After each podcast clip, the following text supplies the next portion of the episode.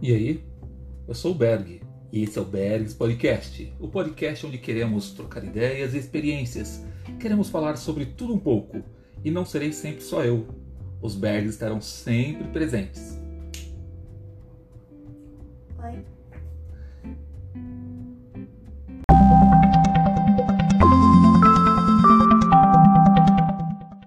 Esse é mais um episódio oferecido por Bring Me a Cone. Quer um cone autêntico? Procure no Insta por arroba bmac cones ou chame a Laurinha pelo WhatsApp 11 97 343 7262. Bring Me a Cone.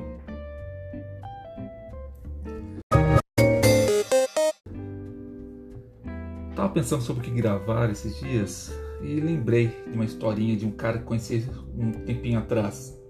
Aqui em casa nunca tivemos nenhum tipo de pet. E acabei escolhendo para minhas filhas como primeiro pet o Gerbil, que no Brasil é conhecido como o esquilo da Mongólia.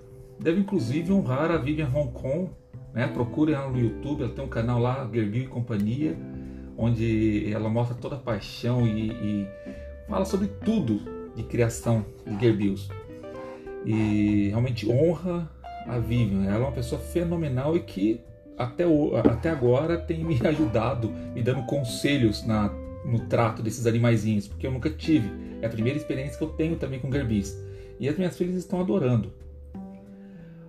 Ela, ela é uma pessoa apaixonada por animais e em especial com roedor, é apaixonada por roedores, né? Gerbis, é, twisters, que são ratazanas domésticas, topolinos e por aí vai. É, é um universo muito gostoso.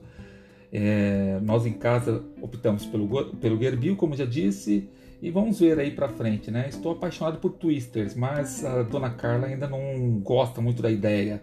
Fala que rato é rato e rato tem doença. Paciência, um passinho de cada vez.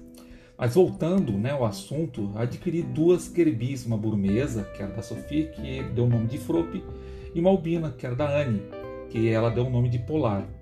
infelizmente a Polar morreu depois de uma semana, o que me levou a pesquisar e correr que não doido na internet sobre uh, criadores de Gerbil, né? Uh, as primeiras eu comprei num lugar chamado Rancho dos Roedores, que é um lugar fenomenal, porém no rancho dos roedores, assim, Gerbil não é um animalzinho que tem tanta saída, então não tem sempre é, ninhadas, né? Então você tem que esperar as ninhadas, esperar o desmame.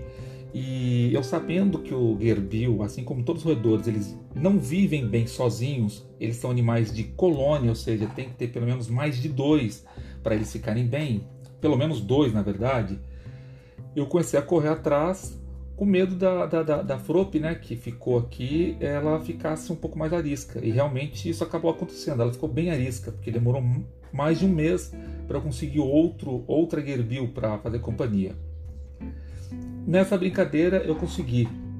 Acabei conhecendo um cara chamado Vinícius. E é sobre ele que eu queria contar um pouquinho. Porque eu achei a história dele um pouco, um pouco não, bem interessante, né? Que às vezes bate aquele cansaço, aquele ai, tédio, é, as coisas parecem que não saem do lugar, ou as coisas começam a dar errado e a gente pensa logo em desistir, em jogar tudo pro, pro espaço, né?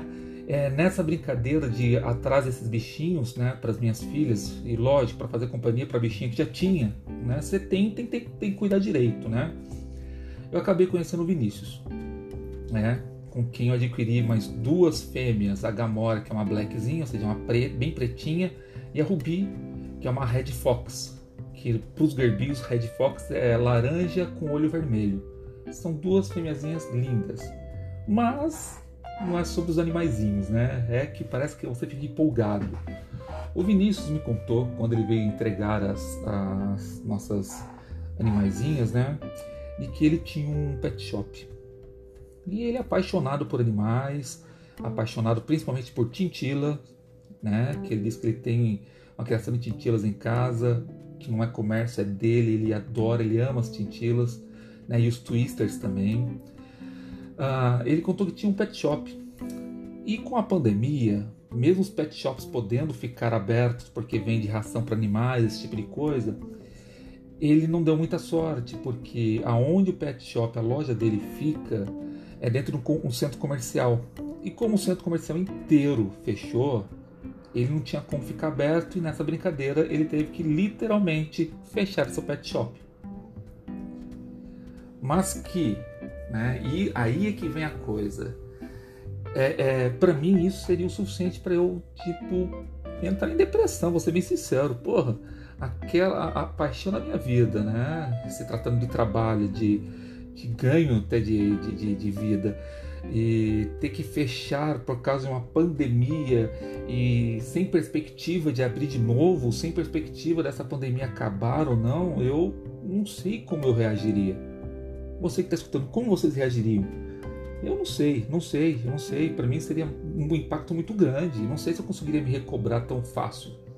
Mas o Vinícius ele virou para mim e falou: Porra, mas eu tô tranquilo, porque enquanto a pandemia não acaba, eu comecei a ter que me virar e comecei a trabalhar com entregas, né? Não sei que tipo de entrega, sinceramente, que ele, que ele começou a trabalhar. Ele só me falou isso e falou que, olha, é, eu, tenho que, eu tenho que comer, não tenho como parar, né? Eu tenho família. Então, estou me virando nos 30. Porém, quando essa pandemia acabar, eu vou abrir um pet shop novo. Eu falei, poxa, cara, que legal. E ele começou a me contar que ele está estudando sobre manejo de outros tipos de animais, de animais exóticos, de animais silvestres, que ele continua estudando e se preparando. Ou seja, ele não deixou com que o desânimo ou a tristeza que poderia inundar seu coração, inundar seu ser, né? aquela depressão de, de, de fracasso, de não conseguir manter a sua loja de pé, ao invés disso, ele falou: não, eu vou me preparar, eu vou voltar mais forte. Pelo menos é, é essa a perspectiva que eu vejo. Que ao invés dele desanimar e falar, não quer saber uma coisa? Que se dane então, pet shop, que se exploda tudo, eu vou. Eu vou trabalhar de outra coisa. Não, eu vou abrir o pet shop de novo, Berg. Eu vou abrir de novo, né? E é o que eu gosto de fazer, é a minha paixão. Eu tive que, na verdade, retroceder no meu sonho que é até o título desse, desse episódio. Retroceder, talvez. Desistir, não. Desistir jamais. A desistência não leva a lugar nenhum. Então, retroceder às vezes é preciso, né? como ele fez. Ele poderia ter forçado a barra e mantido o, o pet shop aberto? Ele falou para mim que sim, poderia. Porém, ele não sabe se ele conseguiria pagar todas as despesas e ter algum lucro para poder sobreviver ao mesmo tempo. Né?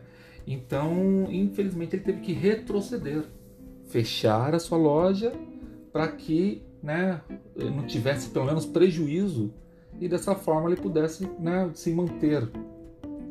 Eu achei super interessante, achei muito. Eu falei para ele, falei, cara, eu vou falar de você no, episódio, porque às vezes a gente fica tão desanimado com as circunstâncias, com os reveses, né, com o que não dá certo, que a gente acaba desistindo joga tudo pro alto e fala que é uma coisa que se dane tudo, né?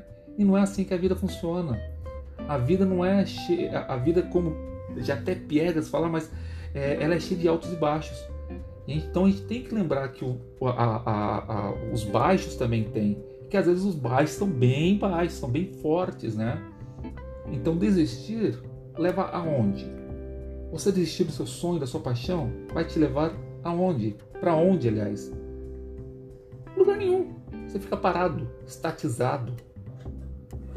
Então, a ideia é não desistir.